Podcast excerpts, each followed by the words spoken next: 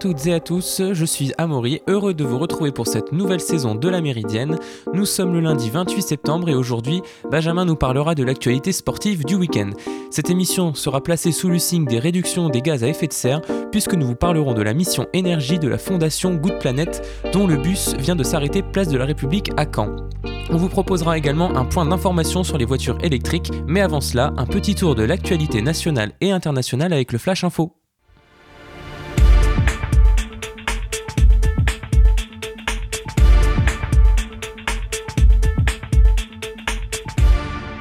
Un point sur le coronavirus. La pandémie a franchi la barre symbolique du million de morts dans le monde entier depuis la détection du Covid-19. Selon le décompte de l'agence France Presse, le continent américain englobant le Nord, le Sud et les Caraïbes comptabilise à lui seul un peu plus de la moitié des décès globaux. La pandémie qui a commencé en Chine avait connu un emballement en Europe et aux États-Unis en avril, puis en Amérique latine en juin. Aux États-Unis, Donald Trump au cœur d'une révélation embarrassante. Une enquête du New York Times a révélé dimanche que le président américain milliardaire n'avait payé que 750 dollars d'impôts sur le revenu en 2016, année de son investiture, puis le même montant l'année suivante. Lors de 10 des 15 années précédentes, il n'aurait payé aucun impôt sur le revenu. Rappelons que Donald Trump, autoproclamé président le plus riche de l'histoire, n'avait jamais voulu publier ses fiches d'imposition, contrairement à ses prédécesseurs. Pour comparaison, Barack Obama payait lui plus de 100 000 dollars d'impôts sur le revenu par an. Lors d'une conférence de presse, l'actuel locataire de la Maison Blanche nie l'enquête et dénonce des fake news. Autre mauvaise nouvelle pour le président américain, hier, un juge a bloqué la tentative d'interdiction de l'administration Trump de, téléchargement de l'application TikTok appartenant au groupe chinois ByteDance. C'est une petite victoire, mais à court terme pour l'application et ses usagers américains dans la bataille commerciale et diplomatique qui fait rage entre les deux superpuissances. En France, les premières projections des élections sénatoriales sont tombées. La droite conforte sa présence majoritaire avec environ 150 sièges. Le groupe Union centriste occuperait lui près de 50 sièges. Le groupe du président LREM complète l'occupation centriste avec environ 23 sièges. À gauche, le Parti socialiste reste le deuxième plus grand groupe au Sénat avec 65 sièges environ. Pour la première fois, les écologistes forts de leurs 11 à 12 sièges sont assez nombreux pour former un groupe. Les communistes, quant à eux, possèdent 15 sièges. Dans l'ensemble, peu de changements dans les rangs du Sénat. Par ailleurs, plus de la moitié des sièges seront occupés par leurs précédents occupants. À l'étranger, Emmanuel Macron durcit le ton alors qu'il prend position pour un départ du président biélorusse Loukachenko lors de son déplacement en Lituanie. Il condamne également une trahison collective de la part de la classe politique libanaise après l'échec de la formation d'un gouvernement. En effet, les partis libanais s'étaient pourtant engagés à en former un sous deux semaines, le 1er septembre dernier. Le président français a pointé du doigt les partis qui n'ont pas réussi à aller au-delà de leurs intérêts personnels et surtout sur le Hezbollah dont il fustige l'irresponsabilité. Emmanuel Macron a confirmé le soutien de la France au peuple libanais. Et voilà pour l'essentiel de l'actualité à la mi-journée. Je laisse la parole à Benjamin qui va faire le point sur l'actualité sportive du week-end.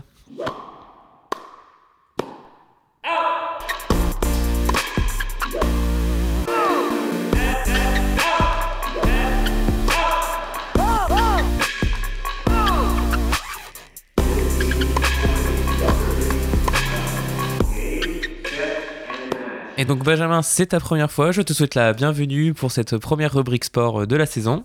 Ben, merci beaucoup. Et donc ce week-end a été compliqué pour le sport canet, n'est-ce pas? En effet, le week-end a d'abord mal commencé avec les reports du match de handball des Vikings contre Bruges-Lormand et de la rencontre de futsal entre Hérouville et Toulouse pour cause sanitaire. Toujours dans les sports en salle, l'équipe féminine de basket de l'USO Mondeville a dû s'incliner 65-54 à Angers en Ligue 2 cette défaite est malgré tout encourageante car elles sont restées longtemps dans le match malgré une équipe très jeune, avec 4 joueuses de moins de 20 ans dans le 5 majeur. Même le Stade Malherbe, invaincu depuis le début de saison, a chuté ce week-end 1-0 à Valenciennes. C'est le premier coup dur pour l'équipe de Pascal Duprat qui, au-delà de la défaite, n'a plus marqué depuis deux journées de championnat et l'impression visuelle ne va pas dans le sens d'une fin de série. Il y a quand même des choses positives à retenir euh, de ce week-end sportif ou ça a été comme la météo? Oui, heureusement, un club de football de Caen continue de briller en ce début de saison. En effet, l'AG Caen a corrigé Quevilly 5-0 après avoir mené 3-0 au bout de seulement un quart d'heure. Ce résultat permet à l'avant-garde de prendre la tête de la National 3 avec 3 victoires et 12 buts marqués pour seulement 4 encaissés. Enfin, l'autre lueur sportive de ce week-end nous vient du roller hockey. Pour la reprise du championnat, le RSH Caen s'est imposé contre Grenoble au tir au but. Pendant ce temps, toujours en hockey, mais cette fois sur patin, les Dracars ont pu reprendre l'entraînement ce week-end après une pause due à des cas de Covid dans l'effectif. En passant désormais au sport international. Ce week-end, le sport français était partout et les yeux du monde entier étaient rivés sur lui avec le début d'une quinzaine de tous les défis à Roland Garros et une victoire de prestige. Commençons par ce qui risque de fâcher Roland Garros. La météo, le contexte et le sportif, rien ne semble vraiment au rendez-vous pour cette édition 2020 plus qu'inédite. En effet, dès la première journée de compétition, la numéro 14 mondiale Victoria Azarenka s'est plainte des conditions climatiques allant même jusqu'à quitter le terrain. Et pour contrer la froideur ambiante, les joueurs et spectateurs ne pourront pas compter sur l'ambiance pour se réchauffer. Ainsi, avec la pandémie de Covid, le gouvernement a décidé d'une jauge de 1000 spectateurs par jour dans l'enceinte. Bref, pour un contexte festif digne d'un grand chelem, il faudra attendre. Mais à cela, il faut rajouter la question du niveau sportif. La majorité des favoris habituels sont présents dans le tableau masculin, même si Roger Federer est absent, mais il est difficile d'avoir de vraies certitudes sur le niveau actuel des joueurs. Mais c'est surtout sur le plateau féminin que la question sportive se pose. Ce dernier est sinistré avec l'absence de la numéro 1 mondiale Ashley Barty et de la numéro 3 mondiale Naomi Osaka, qui était l'une des, seules références du monde d'après avec sa victoire lors de l'US Open il y a un mois. En passons maintenant au côté positif. 23 ans. C'est le temps qu'il aura fallu pour qu'un Français revêtisse la tunique de champion du monde de cyclisme sur route. La dernière fois que c'est arrivé, c'était Laurent Brochard en 1997, et à l'époque, celui qui vous parle n'était même pas encore né. Mais tout cela c'est du passé puisque hier après-midi à Imola en Italie, sur un parcours de rêve, Julien Alaphilippe a mis fin à cette longue attente. Le porteur du maillot jaune sur le dernier Tour de France a décroché son titre en véritable patron en solitaire après une attaque décisive portée à 17 km de l'arrivée. C'est une délivrance pour la France et le français qui convoite ce titre depuis de nombreuses années et était passé tout proche en 2017 à Bergen en Norvège où il avait été repris à seulement 1 km de l'arrivée. Du haut de ses 28 ans, Julien Alaphilippe vient de réaliser le rêve de sa carrière selon ses propres mots grâce à son talent et sa stratégie parfaite, puisqu'il avait prévu d'attaquer à cet endroit-là s'il en avait la possibilité. Mais cette victoire ne serait jamais arrivée sans le travail de ceux que l'histoire oubliera, mais pas le champion du monde, que sont ses coéquipiers qui ont, abattu un travail dantesque durant toute la course, et notamment Quentin Paché et Guillaume Martin.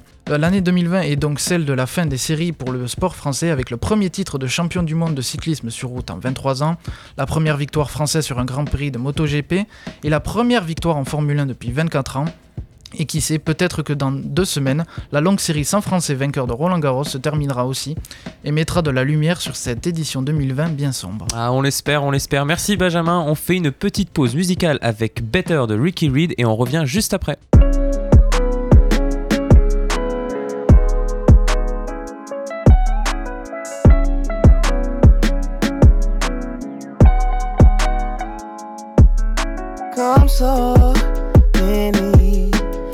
Miles memories from that block.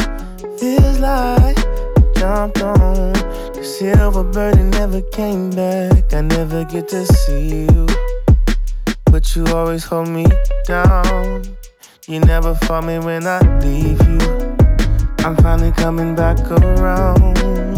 It's like I never get a minute. Feels like I'm never not on tour. Sometimes I start to miss you.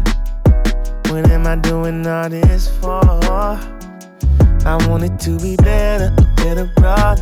To be there for my sister, no father figure. Come home for the summer, be with my mother. I'm not an only son, but where is my brother? Protected from the bad men, come from the gutter. She said she'd be okay, and I had to trust her. Sometimes you gotta leave, don't even wanna. Sometimes you gotta leave, you don't even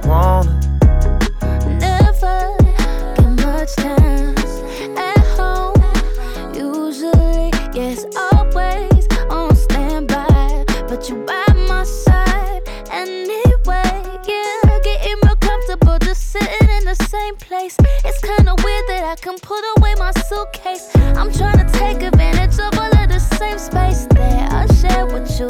It's like our time is on the meter until I go back out on tour.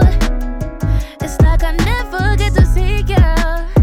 What am I doing all this for? I want it to be better, better, brother. To be there for my sister, no father figure. Come on for the summer, be with my mother. I'm not an only son, but where is my brother? Protected from the bad come from the gutter. She said she'd be okay, and I had to trust her. Sometimes you gotta leave, don't even want it. Sometimes you gotta leave, don't even want it.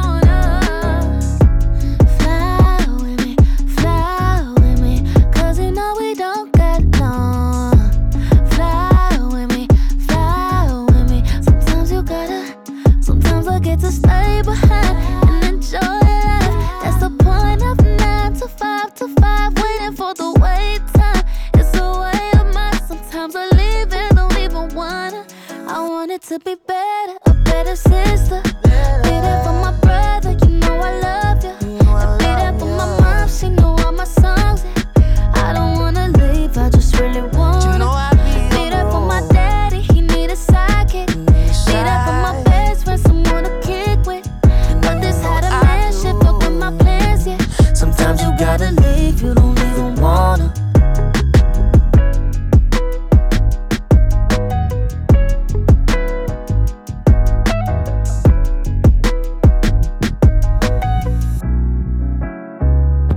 écoutez La Méridienne sur Radio Phoenix. De retour sur la Méridienne, la première de la saison. Bienvenue à ceux qui viennent de nous rejoindre. Je vais vous parler des voitures électriques. Elles font de plus en plus parler d'elles et des entreprises comme Tesla deviennent médiatisées, parfois portées comme une grande solution contre les émissions de gaz à effet de serre ou dénoncées comme fausse bonne alternative pour l'environnement. Je vous propose de faire un point sur le sujet. Mais au fait, d'où ça vient les voitures électriques et ça date de quand? Eh bien, en 1852 est commercialisée la toute première voiture électrique, presque 20 ans après la création d'un premier prototype par l'homme d'affaires écossais dénommé Robert Anderson. Cette voiture n'est pas alors équipée d'une batterie rechargeable. Cette dernière était à usage unique et il fallait souvent la remplacer. En 1859, le, physicien français Gaston Planté invente la batterie rechargeable au plomb acide, qui sera améliorée en 1880 par l'ingénieur français Camille Faure. En 1900, les voitures électriques représentent un tiers des véhicules circulant aux États-Unis. Facile à démarrer, ne laissant pas derrière elles un nuage irrespirable de fumée noire, ces voitures sont bien supérieures aux voitures thermiques de l'époque.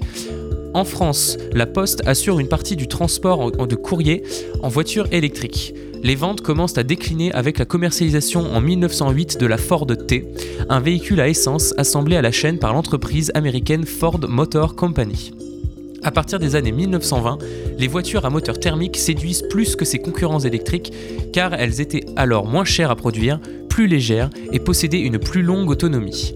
La voiture électrique n'a alors cessé de se rarifier jusque dans les années 70. En effet, les entreprises et les politiques regagnent durant cette décennie de l'intérêt pour les voitures électriques. Ces derniers prennent conscience des enjeux écologiques et financiers après les chocs pétroliers historiques de la décennie.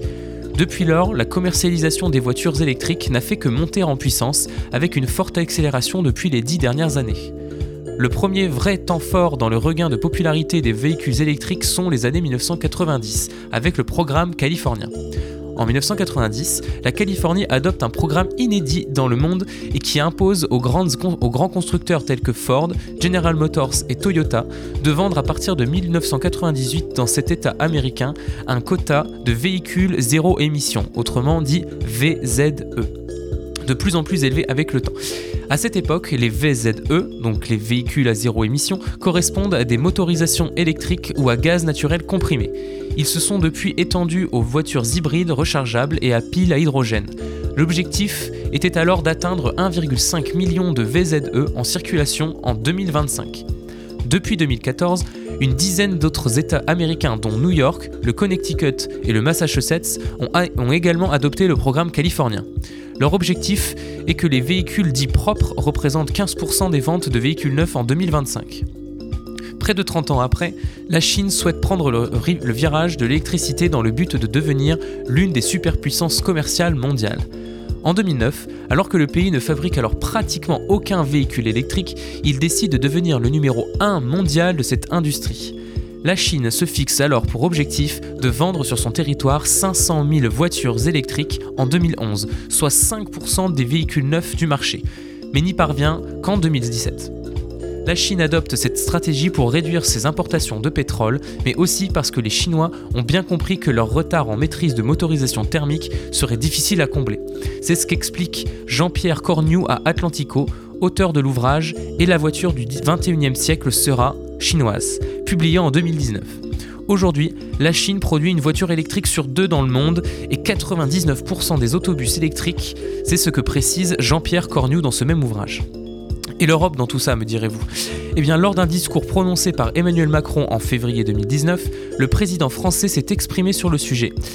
Et il s'est exprimé également sur le sujet de la production européenne des véhicules électriques vis-à-vis de la production mondiale. Il a dit Je ne peux être satisfait d'une solution où 100% des batteries de mes voitures électriques sont produites en Asie. En mai 2019, pardon, les États français et allemands, ainsi que la Commission européenne, annoncent la création d'un Airbus des batteries, une filière européenne de production des batteries pour équiper les véhicules électriques. Le plan prévoit qu'une première usine installée en France soit opérationnelle à la mi-2021. En 2018, l'Europe produisait seulement 3% des cellules fabriquées dans le monde, c'est-à-dire des éléments qui composent une batterie électrique, contre 85% pour l'Asie, selon la Commission européenne. Or, la batterie représente jusqu'à 40% de la valeur d'une voiture, selon l'Environmental and Energy Study Institute, un organisme américain indépendant. Dans un rapport publié en 2019, la Commission européenne estime que l'Union européenne doit agir vite pour, prévenir toute dépendance technologique vis-à-vis de ses concurrents et pour tirer profit du potentiel que représentent les batteries en termes d'emploi et de croissance. Mais qui conduit qui conduit des véhicules électriques dans le monde aujourd'hui Eh bien, en 2019, 2,1 millions de voitures hybrides rechargeables ont été vendues. J'entends par voitures hybrides des véhicules qui utilisent à la fois la technologie électrique et thermique. Par contre, dans le monde entier, on comptabilise 7,2 millions de voitures purement électriques contre 17 000 au tout début des années 2000. 2010, pardon, au début des années 2010. Près de la moitié des véhicules électriques se trouvent en Chine. Et en Europe, seulement un quart. Les États-Unis, quant à eux, ont sur leur parc automobile 20,2% de voitures électriques. Et euh, le reste, 8,6%, se partage entre les autres pays. Parmi ces plus de 7 millions de véhicules électriques vendus, les constructeurs sont essentiellement chinois, vous l'avez bien vu. Dans le top 10 des grands constructeurs électriques, 4 constructeurs sont chinois, 2 sont américains et 2 sont allemandes. Mais malgré cette prédominance chinoise, l'entreprise jouissant de la plus belle image de marque reste la marque américaine Tesla, que vous avez toutes entendu parler. Tesla est le leader en effet de la construction de voitures électriques avec 368 000 véhicules vendus dans le monde en 2019. C'est une augmentation de 50% par rapport à l'année précédente. Elle, distance, elle distancie ses deux concurrents chinois, Bide et Bike, qui ont écoulé à eux deux près de 400 000 véhicules la même année. En France, Renault est le premier constructeur français, mais seulement le 11e mondial avec seulement 62 000 véhicules électriques vendus en 2019. La compétition fait donc rage entre tous ses concurrents à l'heure où les véhicules thermiques tendent à disparaître face aux urgences climatiques et environnementales. En effet, de nombreux pays et des États américains ont prévu d'interdire la vente de nouveaux véhicules légers roulant au diesel ou à l'essence dans un horizon situé entre 2025 et 2050. En France, la fin des véhicules thermiques, y compris hybrides, est prévue pour 2040. Lorsqu'il roule, un véhicule thermique émet des gaz à effet de serre, en particulier du CO2, ce qui n'est pas le cas d'un véhicule électrique. Un véhicule électrique, lui, est cependant à l'origine quand même d'émissions de CO2, cette fois-ci lors de sa fabrication, puis aussi lors de son utilisation, en particulier si l'électricité est stockée dans des batteries qui, euh, est produite à partir d'énergies fossiles, telles que le charbon, ce qui est souvent le cas en Chine, en Allemagne, mais aussi aux États-Unis. Mais alors, ces véhicules polluent-ils cependant moins ou plus que les véhicules thermiques? Eh bien, penchons-nous sur un rapport de l'ADEME qui fait le tour du sujet. Le rapport dit, entre autres, que sur l'ensemble de son cycle de vie, le véhicule électrique émet lorsque l'électricité utilisée pour la recharge des batteries est faiblement carbonée comme c'est le cas en France, qui obtient la majorité de son énergie électrique grâce au nucléaire. Donc c'est moins de gaz à effet de serre qu'un véhicule thermique lors de son utilisation. En Allemagne, en revanche, l'énergie électrique est souvent obtenue grâce aux usines à charbon qui, elles, émettent beaucoup de gaz à effet de serre. Le véhicule électrique permet ainsi de réduire la contribution de l'automobile au réchauffement climatique si l'énergie électrique provient d'une industrie propre. Le véhicule électrique n'émet non plus pas d'oxyde d'azote et de composés organiques volatiles à l'échappement, également précurseurs de l'ozone. Il contribue ainsi à l'amélioration de la qualité de l'air en ville en réduisant les concentrations de particules et de dioxyde d'azote là où il est utilisé, lorsqu'il substitue à un véhicule thermique. Cependant, le véhicule électrique a quand même des impacts négatifs sur l'environnement, il ne faut pas l'oublier, majoritairement durant sa phase de fabrication, et notamment sur l'acidification des milieux et le potentiel d'eutrophisation de l'eau. Sur le cycle de vie du véhicule, ces impacts sont toutefois de même ordre de grandeur pour un véhicule électrique que pour un véhicule thermique. Pour l'acidification des milieux, l'impact du véhicule électrique est supérieur de 25% à celui d'un véhicule diesel. Et pour le potentiel d'eutrophisation, l'impact du véhicule électrique est inférieur de 45% à celui d'un véhicule diesel. L'utilisation en seconde vie et le recyclage des batteries permettent quant à lui de diminuer ces impacts environnementaux. En résumé, l'essentiel de la pollution induite par les véhicules électriques a lieu en fait sur les sites de fabrication du véhicule et sur les sites de production de l'électricité, d'extraction des minéraux et non sur les sites d'utilisation pour les véhicules thermiques. Ces véhicules peuvent effectivement donc améliorer la qualité de l'air, notamment dans les villes où sont beaucoup utilisées les voitures, car les villes connaissent souvent des pics de pollution. Cependant, à l'échelle globale et dans toute la vie de la, voiture, les émissions restent élevées et ne sont pas satisfaisantes pour un objectif zéro carbone. Nous allons rester dans le sujet des émissions de gaz à effet de serre dans la dernière partie de la méridienne avec la mission énergie juste après une deuxième pause musicale. Voici le grand pan- Pianoramax qui interprète Only Star.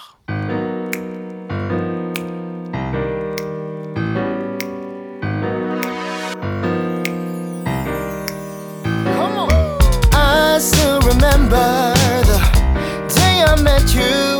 Your beauty stole the show and the whole place. And we talked for a minute. Then, girl, I knew we had a connection I would never wanna replace. There's just something about the way you are. I swear it makes me want to lose my mind. And I love the fire that burns inside when I look at you and know that you are mine. Tell me, how do you do this? I'm captivated by the tenderness and stillness of your voice. You know that you're such a treasure? The one in a million. Baby, there's no doubt you are my only star.